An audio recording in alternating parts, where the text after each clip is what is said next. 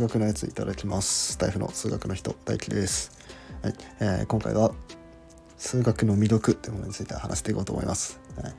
えー最近ね、まあ、数学の中身の方はね結構話してたんですけどこう数学をこう全体で見た時にどういう魅力があるのかっていうのを最近話してなかったので、はい、今回はそれを話していきます。まず一つ目は論理性です。はい、このね数学の論理はいいですよねこの論理に厳しくても感情が全然入ってなくてもうこうだからこうっていうこう理屈がしっかりしてるっていうのがねこう俺の数学の好きなとこなんですよね。うん、本当にこの定義から始まって、えーこれはこういう性質を持っててこういうものだから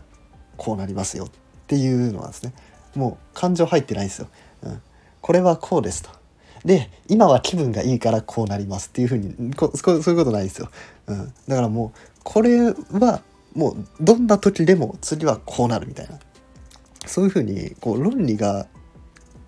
ガチッとねもうハマってるんですよね。うん、でまあねこう捉え方によってはねまあなんか あのこの論理厳しいのがなんか鬱陶しいみたいな、まあ、そういう、ね、え捉え方もあると思うんですけど俺はねこの論理がガチガチなのがねもうめちゃくちゃいいんですよね。うん、まあ俺があのこう配信の中でもよく言ってる A ならば B なのか B ならば A なのかっていう話とかね。うん、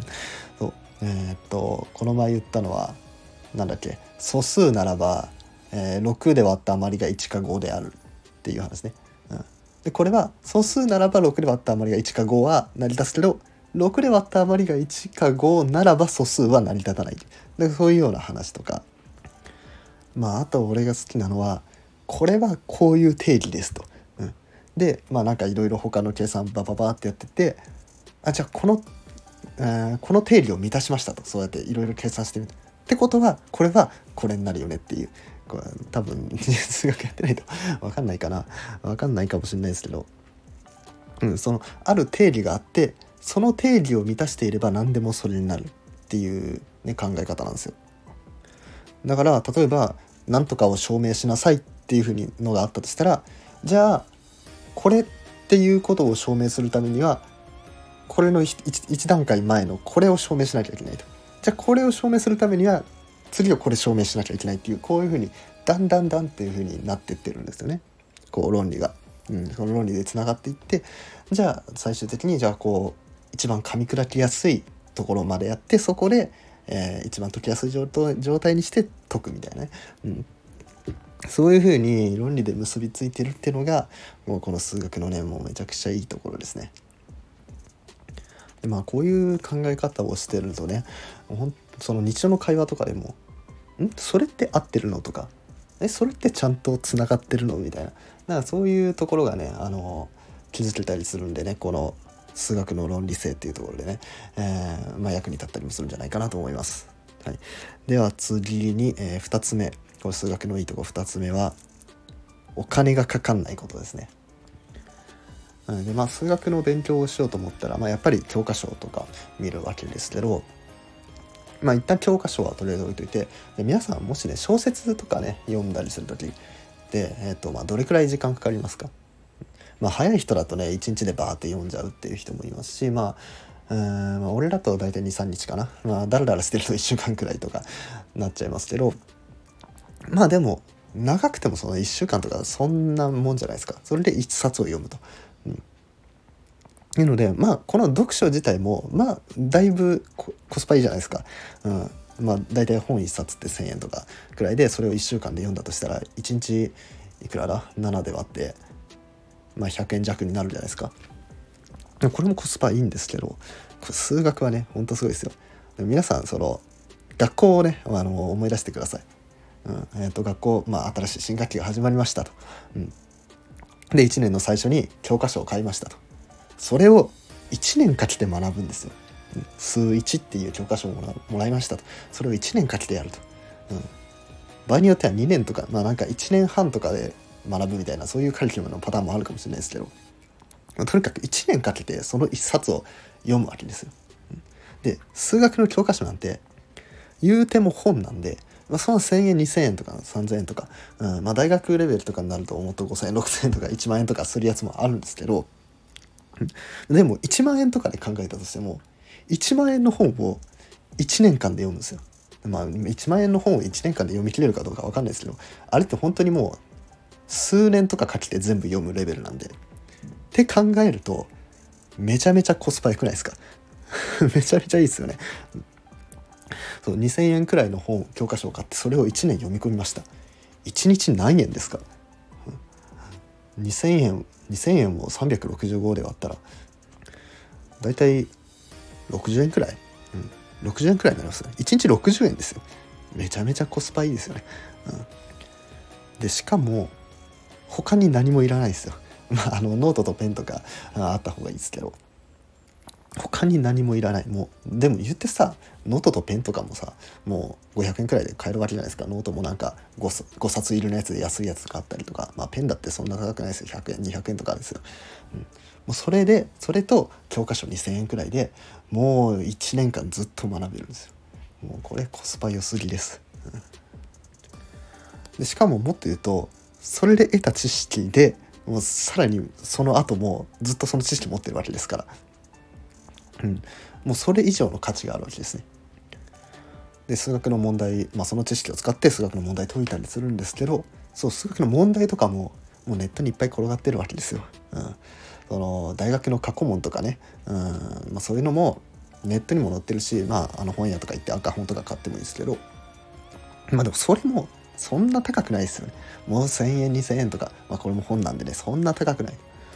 もうこれはもうめちゃくちゃコスパがいい趣味になりますよ。はい、というわけで2つ目はコスパの良さでした。はい、じゃあ次3つ目は、えー、世界の真実を知れるっていうことですね。はいまあ、これはねもう本当に数学っていうのは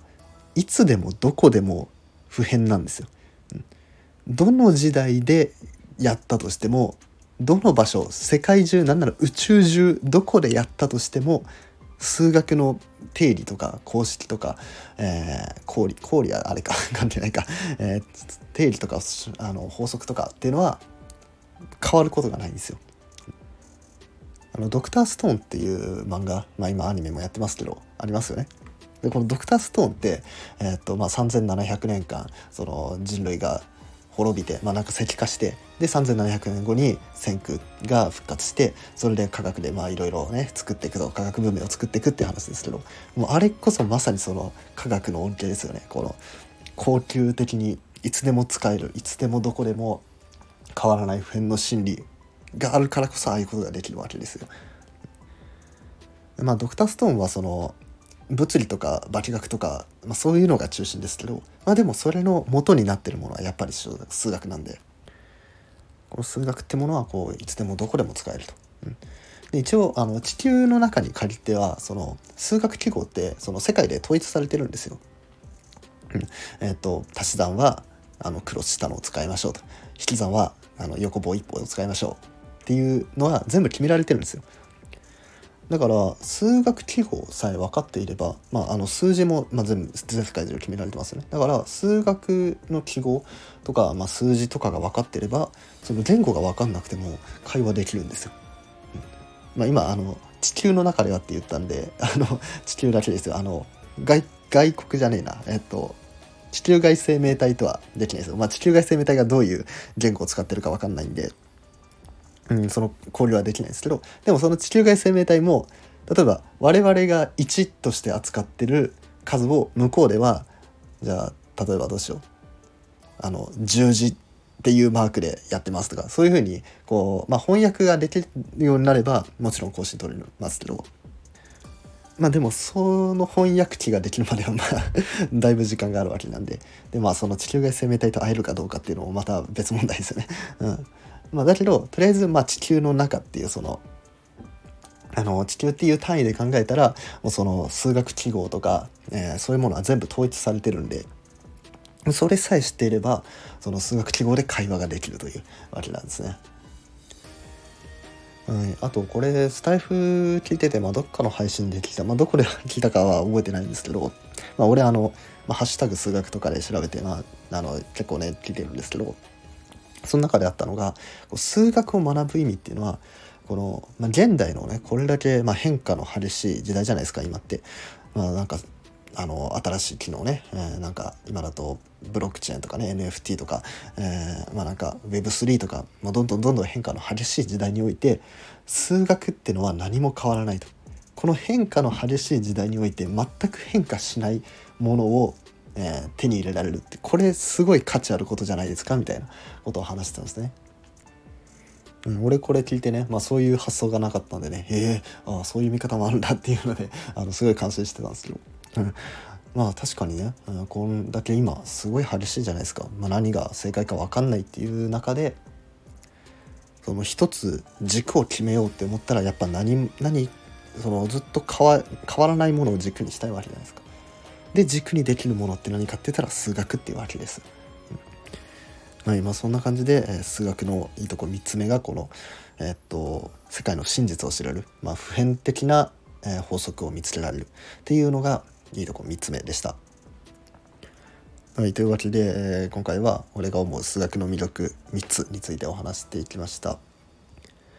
これを聞いて数学学んでみたくなったっていう方はね、えー、俺あの数学を教えてるのであの概要欄のリンクかプロフィールのリンクから、えー、チェックしてみてください。単発の講座からね、まあ、気軽に応募してもらえればなと思います。はい、というわけで、えー、最後まで聞いてくださりありがとうございます。面白いなって思ってもらえたらね、いいねとかフォローなどお願いします。それでは、ごちそうさまでした。